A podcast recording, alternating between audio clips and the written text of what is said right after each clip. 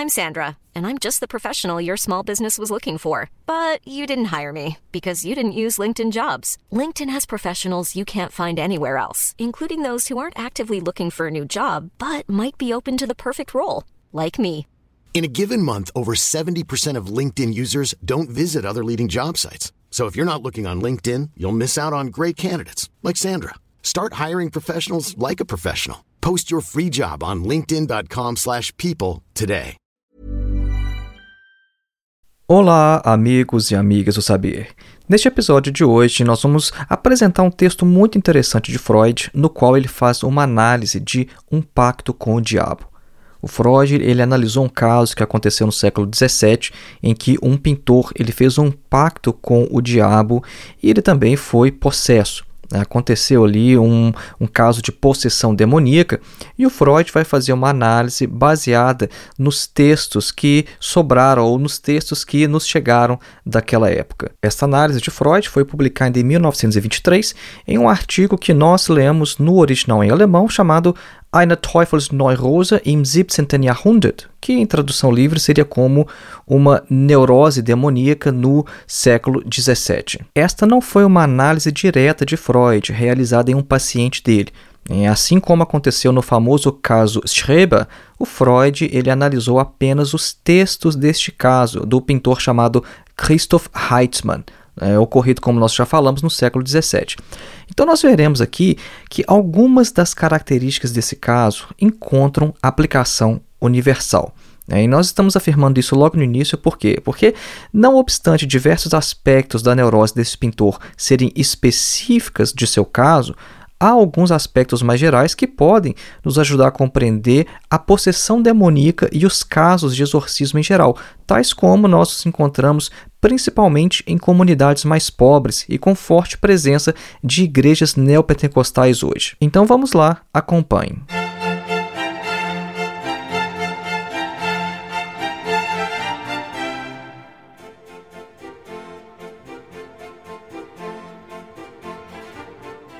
Antes de iniciar, alguns breves recados. Faça sua inscrição em nosso curso de Introdução à Filosofia dos Pré-Socráticos a Sartre.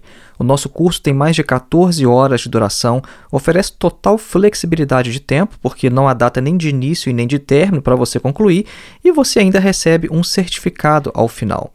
O nosso objetivo é colocar você em contato direto com alguns dos principais textos da história da filosofia.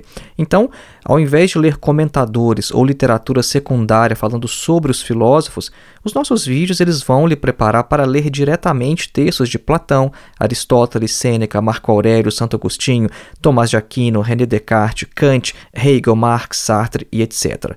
Para mais informações, acesse o link que está na descrição deste episódio, ou então o link que você pode encontrar em nosso site, que é www.filosofiaepsicanalise.org. O nosso segundo recado é que você pode se tornar um apoiador deste nosso trabalho através da plataforma Apoia-se. O link para o nosso perfil está na descrição deste episódio. E uma outra maneira de você contribuir com a existência desse trabalho é contribuindo com qualquer valor através de nossa chave Pix, que é o nosso endereço de e-mail, filosofiavermelha.gmail.com. E o nosso terceiro e último recado é que você pode adquirir o meu livro diretamente no site da editora. A obra se chama Duvidar de Tudo: Ensaios de Filosofia e Psicanálise. Ela é uma coletânea com cerca de 90 textos que eu escrevi ao longo dos últimos 15 anos. A obra é dividida em três sessões: a primeira de filosofia, a segunda de psicanálise e a terceira de sociedade e religião. A maioria dos textos é de caráter introdutório e esse livro é a base desse trabalho que nós fazemos aqui neste podcast e em nosso canal no YouTube. Para mais informações, acesse o link que também está na descrição deste episódio. Voltemos então ao nosso tema, Freud e a análise de um pacto com o diabo.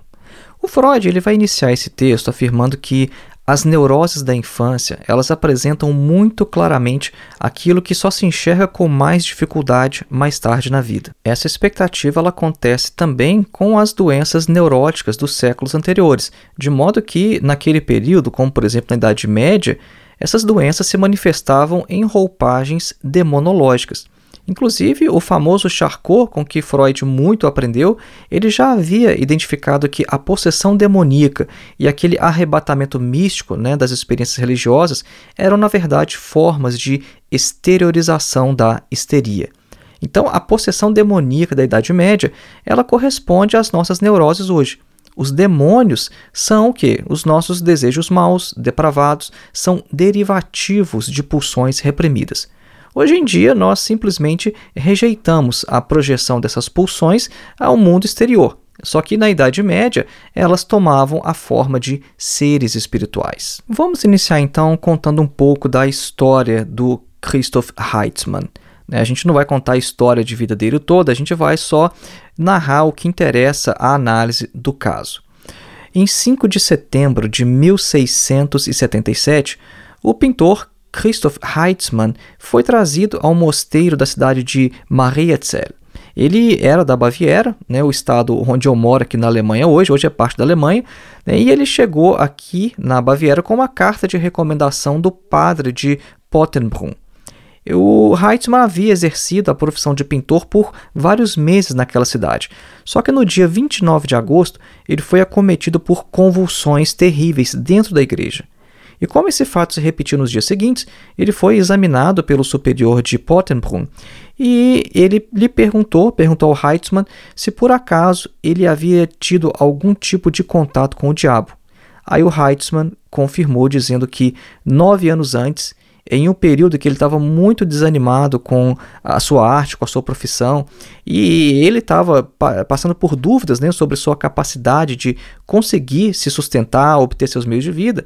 O Heitzmann, então, naquele período, ele se entregou ao diabo através de um pacto escrito. E no texto desse pacto, ele afirmava que se entregaria de corpo e alma ao fim do período que correspondia então justamente ao dia 24 do mês em que ele teve essas convulsões. Então o Heitzman ele se arrependeu e ele estava convencido então de que apenas a misericórdia da Mãe de Deus poderia lhe salvar.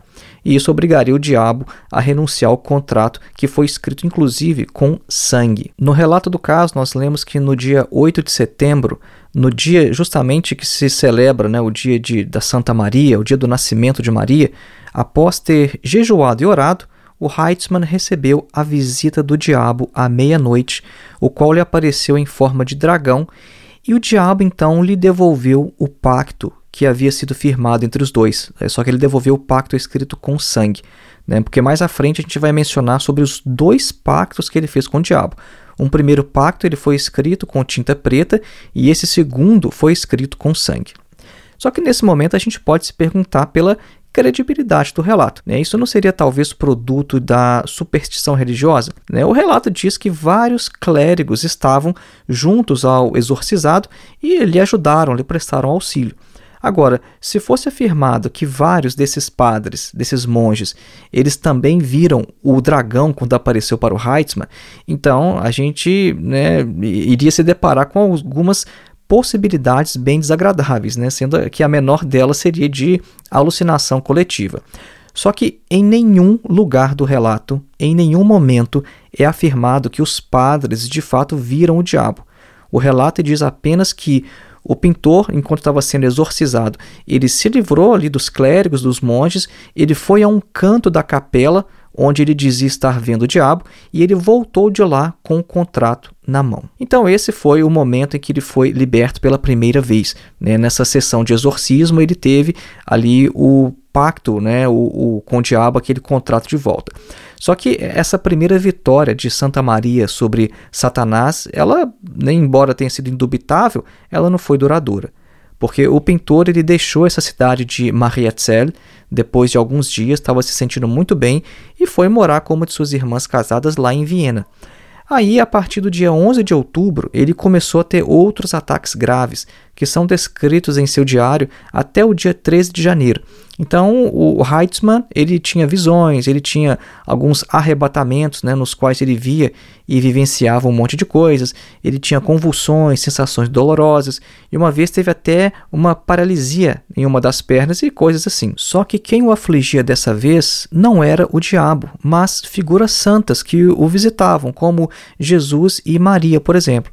O curioso é que essas aparições celestiais, elas não causavam ao Heitzmann menos sofrimento do que as aparições demoníacas, de modo que ele então teve que retornar a Marietzel em maio de 1678. No relato é apontado que o motivo do retorno do pintor é que, além do pacto escrito com sangue, havia um anterior escrito com tinta. Então, mais uma vez, ele foi ajudado pela Santa Maria, só que o texto não diz como que isso aconteceu. Né? Diz que o Heitzmann apenas pediu novamente e o contrato lhe foi devolvido. Então ele se sentiu livre, recuperado e dessa vez ele entrou na ordem religiosa desses irmãos lá em Marietzel. O compilador também, que nos legou esse relato, ele não deixa de mencionar algo que para nós é muito importante para a gente compreender como que a doença do pintor se desenvolveu. Ele afirma que o Heitzmann foi tentado diversas vezes pelo diabo para refazer o pacto, só que isso geralmente só acontecia quando, abre aspas, ele tinha bebido muito vinho, né, fecha aspas, e que o irmão Crisóstomo, né, Crisóstomo é o nome que ele teve depois de se converter e entrar na ordem, né, o irmão Crisóstomo, que é o Heitzmann, pela misericórdia de Deus, ele havia vencido todas essas ofertas demoníacas. Perceba então que nós estamos falando aqui de dois pactos, né, um que foi escrito com tinta preta e o segundo foi escrito com sangue. Né, o que aconteceu é que o Heitzmann, inicialmente, ele foi liberto, ele conseguiu uma melhora e por isso ele até saiu de lá de Marietzel, ele foi morar com a sua irmã, só que depois ele teve uma piora. E aí precisava de uma explicação, né? Bora, por que, que ele não foi liberto de maneira definitiva? Aí ele veio com essa história de que ele tinha, na verdade, um pacto anterior também. É basicamente isso que aconteceu.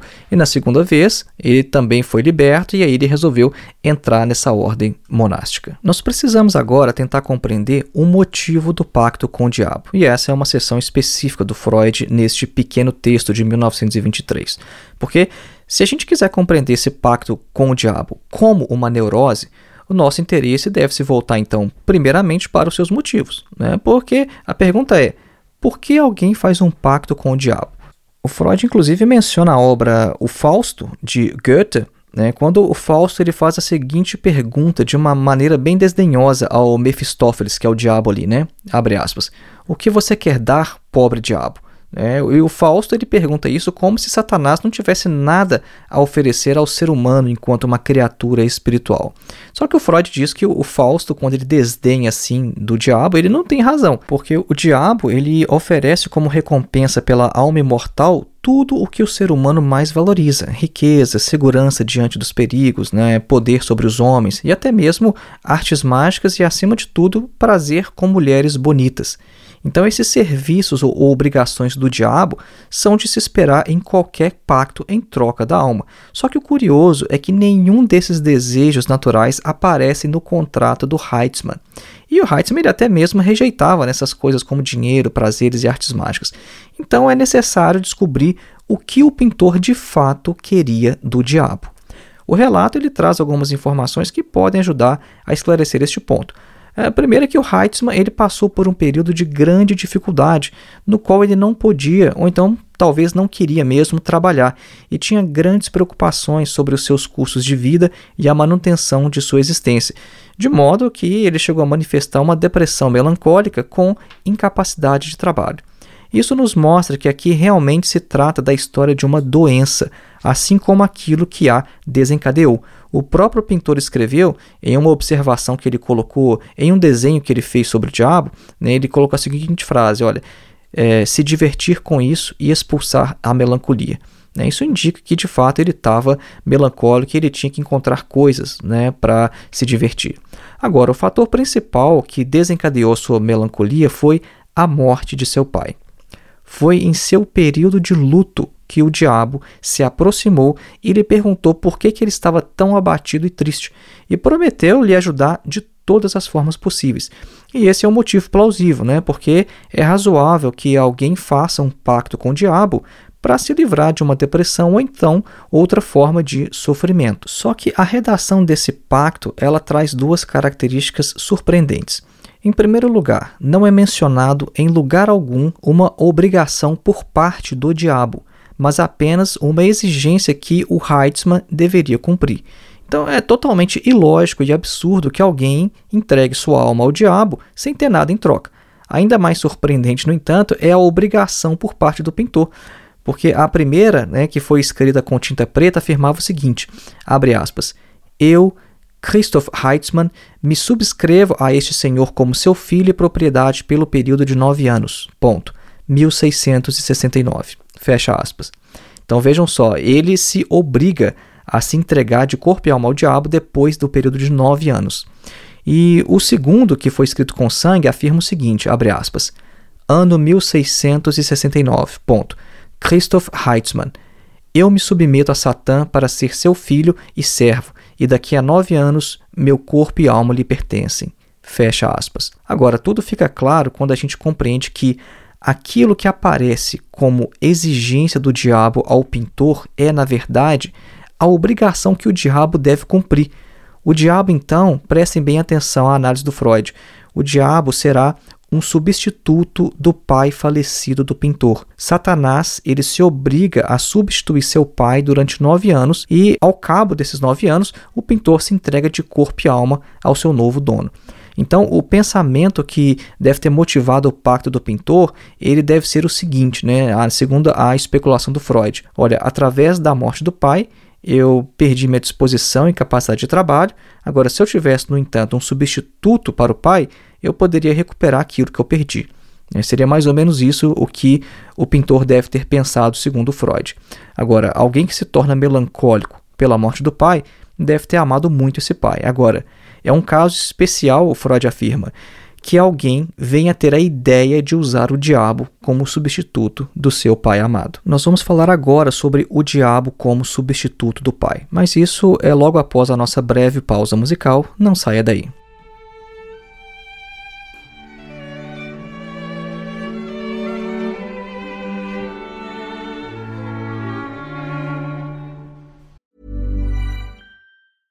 Hiring for your small business? If you're not looking for professionals on LinkedIn, you're looking in the wrong place. That's like looking for your car keys in a fish tank.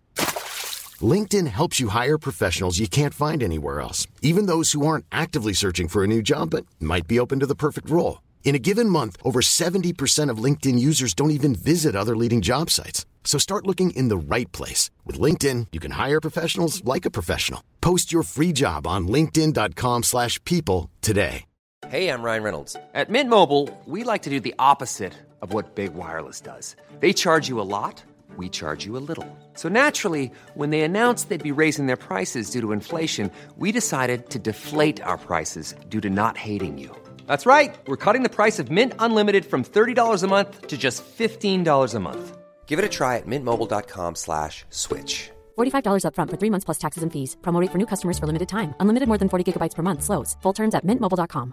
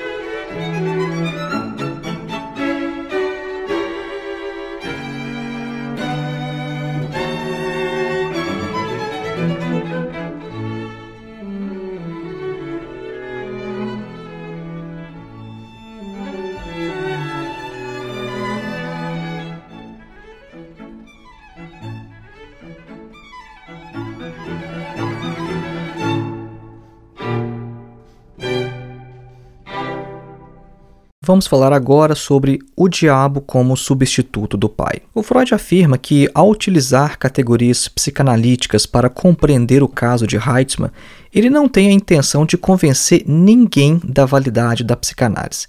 Porque se o indivíduo ele já não está convencido da validade das descobertas da psicanálise, não vai ser o caso desse pintor do século XVII que vai fazer o indivíduo mudar de ideia. Então, no caso em questão, o Freud tem como um de seus pressupostos a validade da psicanálise e vai a utilizar para compreender o adoecimento desse pintor. E a justificativa para tal procedimento vem justamente do sucesso das investigações psicanalíticas sobre a essência das neuroses de forma geral. Então voltemos então à nossa hipótese de que o diabo, a quem o pintor se sujeitou, é um substituto do pai. E em suporte a essa conjectura, a gente pode mencionar também o fato de que a forma com que o diabo inicialmente apareceu para o Heitzmann é uma forma de um cidadão mais velho, com barba, vestindo um manto vermelho, com chapéu preto, com a mão direita apoiada em uma bengala e com um cachorro preto ao lado. Só que a aparição do diabo para ele vai se tornando posteriormente cada vez mais terrível e até mesmo mitológica né? Porque o diabo, nas aparições seguintes, começa a se apresentar com chifres, garras de águia e também asas de morcego, até que por fim ele aparece como um dragão voador, como nós já mencionamos no início deste episódio. Tá? Nós sabemos dessa descrição porque ela também está desenhada. O Heitzmann era um pintor, ele também desenhava, e nessa edição em alemão do texto Freud tem até esses desenhos reproduzidos, os desenhos feitos pelo próprio Heitzmann. Agora, pode soar inicialmente estranho quando nós dizemos que o diabo aparece aqui como um substituto do pai. Só que a gente pode diminuir um pouco dessa surpresa se nós nos lembrarmos também que o próprio Deus é um substituto do pai, ou um pai superior ou então mais elevado. Ou seja, o próprio Deus é também um modelo para o pai terreno, como o indivíduo experimenta esse pai terreno na infância, ou então como o gênero humano experimentou em sua pré-história, né, como o pai da horda primitiva. Mais tarde na vida, o indivíduo cresce e ele vê o pai de maneira diferente, né? O pai ele parece menor do que parecia antes. Só que esse modelo de pai que a criança experimenta em sua terra infância, ele permanece no inconsciente e se mistura juntamente com os vestígios de memória do pai da horda primitiva à ideia de Deus. E nós sabemos também, através da análise individual, que a relação com o pai é, desde o início, ambivalente. A relação com o pai não possui apenas sentimentos afetuosos, mas tem também sentimentos de hostilidade, e a mesma ambivalência domina também a nossa compreensão da relação do homem com a divindade. Então percebam aqui uma coisa muito interessante. Quando o Freud afirma que o diabo apareceu para o Heitzmann como um substituto do pai, Bom, isso não está muito distante do fato de que todos nós sabemos que na religião Deus é um substituto para o Pai. Né? O Freud explica isso muito bem em sua obra O Futuro de uma Ilusão. Agora, quanto a Satanás, nós sabemos que ele é uma contraparte de Deus e tem uma natureza muito próxima da própria natureza divina. A história de Satanás não é tão bem investigada quanto a de Deus e nem todas as religiões possuem um espírito mau ou então opositor a Deus. Mas é certo que qualquer Deus pode se tornar um demônio quando ele é vencido ou substituído por novos deuses. Na mitologia cristã, por exemplo, Satanás é o que? Um anjo caído e possui também uma natureza divina, de modo que não é preciso muita perspicácia para a gente perceber que Deus e o diabo eram inicialmente idênticos, eles tinham uma forma única e que posteriormente eles foram divididos em dois seres com características opostas. No início das religiões, era o próprio Deus que possuía todas as características que posteriormente apareceram reunidas em sua figura de oposição, ou Satanás no caso. Agora, a psicanálise conhece bem o processo de divisão de uma representação com conteúdo ambivalente em duas oposições contrastantes. É, as contradições na natureza inicial de Deus são, na verdade, um espelhamento da ambivalência que domina a relação do indivíduo com seu pai. Porque se o Deus bom e justo é um substituto do pai, então não é de se admirar que a atitude hostil, que odeia e teme o pai, tomasse expressão então na criação de Satanás. Então o pai seria então o modelo individual tanto de Deus quanto do diabo. Freud afirma que não é tão fácil identificar os vestígios de Satanás na experiência psicológica do indivíduo. Quando os meninos desenham caricaturas, por exemplo, é possível quase sempre identificar que estão zombando do pai. E quando ambos os sexos, né, agora envolvendo meninos e meninas também, né, é, sonham com ladrões ou então com pessoas invadindo suas casas, isso é geralmente um símbolo típico para a figura do pai, assim como o medo de alguns animais. Então, nenhum caso é tão claro, no entanto, quanto o do pintor Christoph Heitzmann, que tomou o próprio diabo como substituto de seu pai. Inclusive, aqui no podcast, nós temos um episódio sobre a interpretação dos sonhos e lá nós mencionamos de passagem essa questão sobre sonhar com ladrões. Né? Nessa obra de 1900, o Freud já havia identificado que sonhos com ladrões geralmente são uma forma, uma espécie de representação de sonho com o próprio pai. Outra questão importante de se mencionar aqui é que uma melancolia muito profunda causada pela morte do pai não é algo tão incomum. Só que no caso Heitzmann, ela parece indicar uma daquelas instâncias em que ela é resultado não só de um amor muito grande pelo objeto perdido, mas também de uma ambivalência em relação a ele.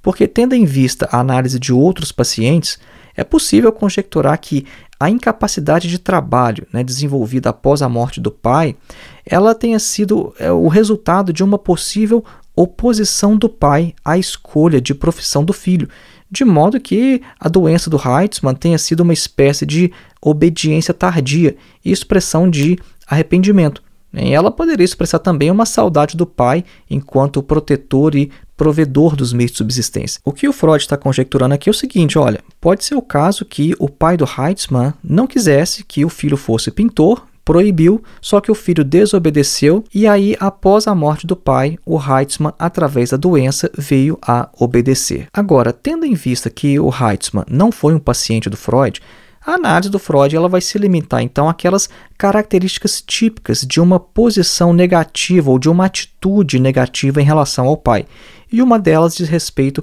ao uso do número 9. Vejam bem, no início desse episódio nós mostramos que o pacto com o diabo foi realizado por um período de nove anos, e o relato também afirma que o Heitzmann resistiu às tentações do diabo por nove vezes antes de finalmente ceder. Né? Essa última parte é uma afirmação, é uma informação nova que a gente está trazendo. Né? No início a gente falou que foi um período de nove anos, mas em algum momento do relato também tem essa informação, que o Heitzmann resistiu às tentações do diabo por nove vezes. E aí o Freud nos lembra o seguinte, olha, o número nove é bem conhecido nas fantasias neuróticas. Esse é o número dos meses de gravidez e geralmente indica uma fantasia relacionada a essa questão. O pacto com o diabo falava sobre nove anos, né, e não nove meses. Só que isso é um detalhe sem muita importância nas fantasias inconscientes como já é bem conhecido na análise dos sonhos. Né? Nos sonhos, por exemplo, nove anos podem muito bem representar nove meses e vice-versa. Outra característica que a gente encontra nos sonhos e que na verdade diz respeito à própria estrutura do inconsciente é que o número zero também não tem valor algum nos sonhos, né? de modo que 5 dólares, quando aparece em um sonho, eles podem estar representando 5, 50 ou então 500 dólares na realidade. Agora, outro detalhe na relação do pintor com o diabo toca na questão da sexualidade. Porque na primeira vez que o pintor viu o diabo, esse apareceu na forma de um cidadão honrado, como nós já descrevemos.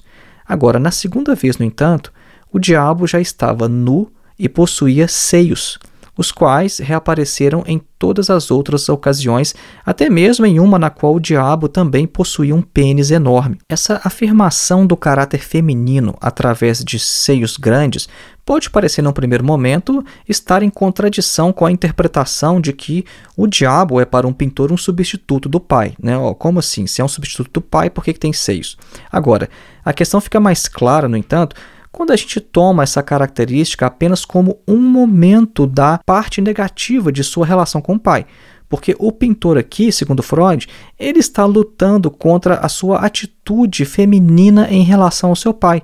E essa atitude ela tem o seu ápice em sua fantasia de gravidez, né, de carregar um filho do pai, que são os nove anos de duração do pacto.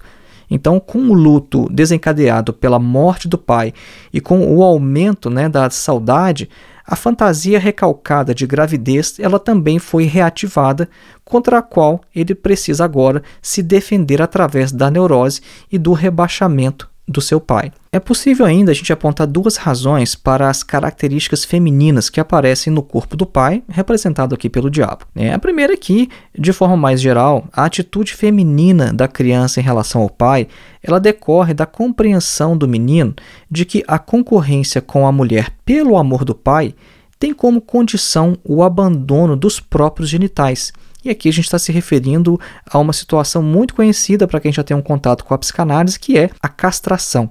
Então, a rejeição da atitude feminina é, assim, a consequência da luta contra a castração, a qual vai encontrar sua expressão mais forte na fantasia contrária de castrar o próprio pai, de tornar o pai uma mulher. Então, os seios no diabo, eles vão corresponder a uma projeção da própria feminilidade do Heitzmann no substituto do pai, que é o diabo. E uma outra explicação desses traços femininos né, no diabo não tem a ver com uma atitude negativa, mas sim de afeição, mostrando que parte do carinho da mãe foi transferido para o pai, sinalizando com isso também uma forte fixação do Heitzmann em sua mãe. Então, tendo em vista que a sua relutância contra a castração torna impossível a superação de seu desejo pelo pai, fica claro por que o pintor se volta para a figura da mãe. Vejam só, o Heitzmann ele estava convencido de que apenas a Santa Maria poderia lhe livrar do pacto com o diabo.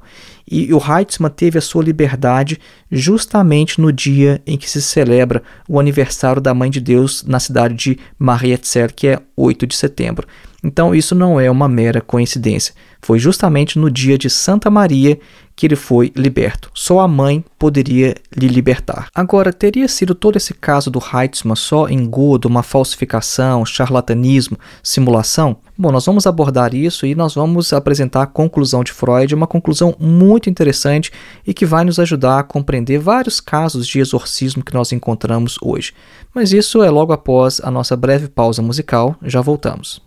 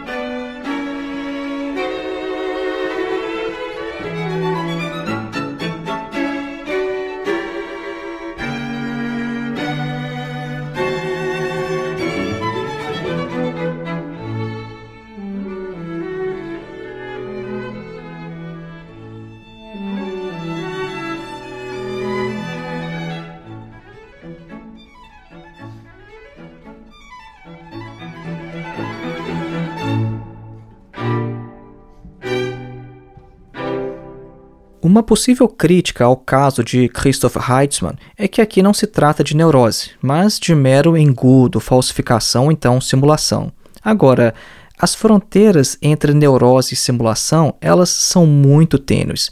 E o Freud afirma, olha, eu não tenho dificuldade nenhuma em aceitar o fato de que os dois pactos eles foram simplesmente inventados pelo pintor, mesmo porque a coisa não poderia se dar de outra forma caso o Heitzmann realmente tivesse essa fantasia de um pacto com o diabo.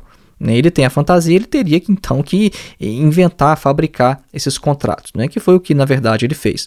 Agora, o, o diário do Heitzmann ele nos permite compreender também vários outros aspectos importantes de sua situação. Né? Nós devemos nos lembrar que o pintor fez o pacto com o diabo porque, depois da morte do seu pai, ele perdeu sua capacidade de trabalhar e ele tinha medo de não conseguir os seus meios de vida. Nesse momento, então, depressão, incapacidade de trabalho e melancolia estavam todos relacionados. Né? E um dos motivos de o diabo aparecer com seios talvez fosse para representá-lo como um pai lactante, ou seja, um, um pai que provê, né? o pai que dá o leite ali para o filho. Então, a, a, carta de um dos padres na época afirmava que o Heitzmann ele estava não apenas em necessidade moral, mas também material. E a primeira série de visões que o pintor teve em Viena, quando ele estava lá na casa da irmã, por exemplo, são típicas dessas fantasias que as pessoas pobres têm por conforto e bem-estar. O Heitzmann, no final das contas, ele era um artista e também um filho desse mundo. Né? De modo que para ele não era assim tão fácil abrir mão desse mundo de, de pecados, né, como a igreja vai chamar. Agora, no final das contas, no entanto, ele teve que fazer isso e acabou entrando para uma ordem religiosa para dar fim à sua difícil situação material. A conclusão de Freud é que o Heitzmann queria o tempo todo apenas garantir sua sobrevivência.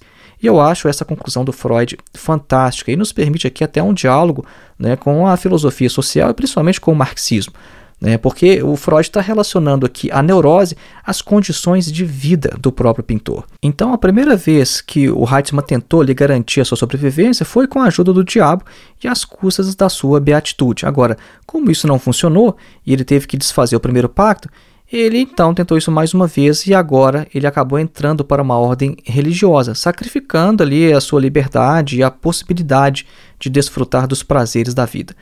Então Freud fala: olha, talvez o próprio Heitzmann é que era um pobre diabo na vida, que não teve sorte ou então não teve, não tinha as habilidades mínimas necessárias para sobreviver. Né? Talvez o Heitzmann era mais um daqueles indivíduos que a gente chama de talvez uns eternos bebês, né? aqueles que nunca abandonam o seio da mãe. A neurose do Heitzmann ela parece, numa análise superficial, num primeiro momento, apenas o encobrimento de uma simples luta pela vida. Vejam só que interessante o que Freud está afirmando aqui, né? que num primeiro olhar, num primeiro momento, essa neurose do Heitzmann, essa questão de fazer um pacto com o diabo e depois, inclusive, ser possesso, precisar de uma sessão de exorcismo para se libertar, Bom, talvez isso esteja apenas encobrindo uma simples luta pela vida. A relação entre esses dois aspectos não acontece sempre mas também não é raro de se encontrar na crítica psicanalítica, por exemplo, casos de homens de negócio que estavam bem e de repente adoeceram, né? Se de repente entre aspas. Isso por quê? Porque o medo da bancarrota, então de uma falência comercial, atua como efeito colateral de suas neuroses, de modo que um homem de negócios ele acaba se beneficiando da situação, dissimulando as suas reais preocupações de vida por trás dos sintomas. Esse é um caso que o Freud já encontrou na prática clínica, né, que os outros psicanalistas que estavam ali no círculo psicanalítico de Freud também já haviam identificado. Em inúmeros casos, a neurose ela é independente dos interesses de sobrevivência.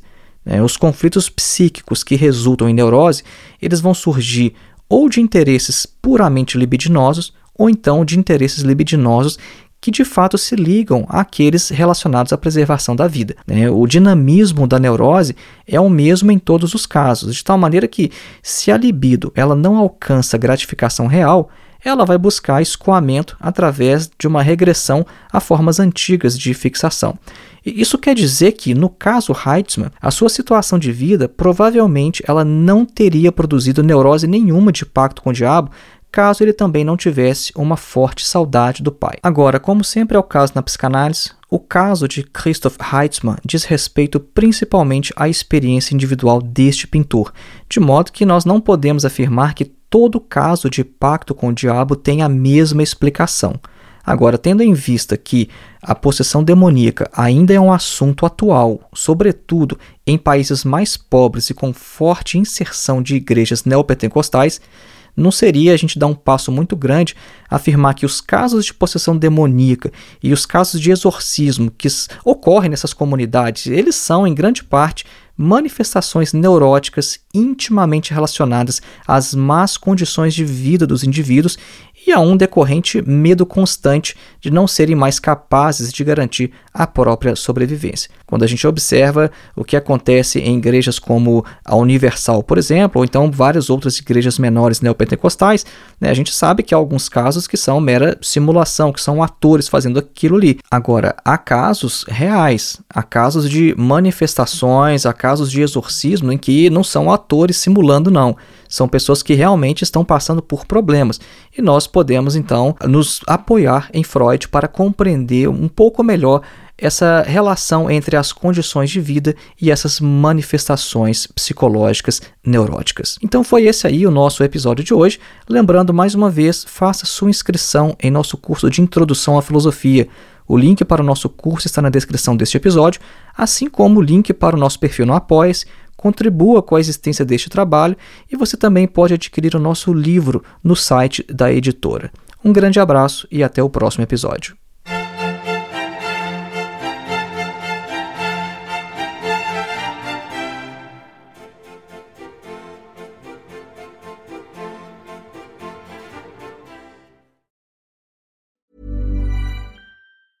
Planning for your next trip?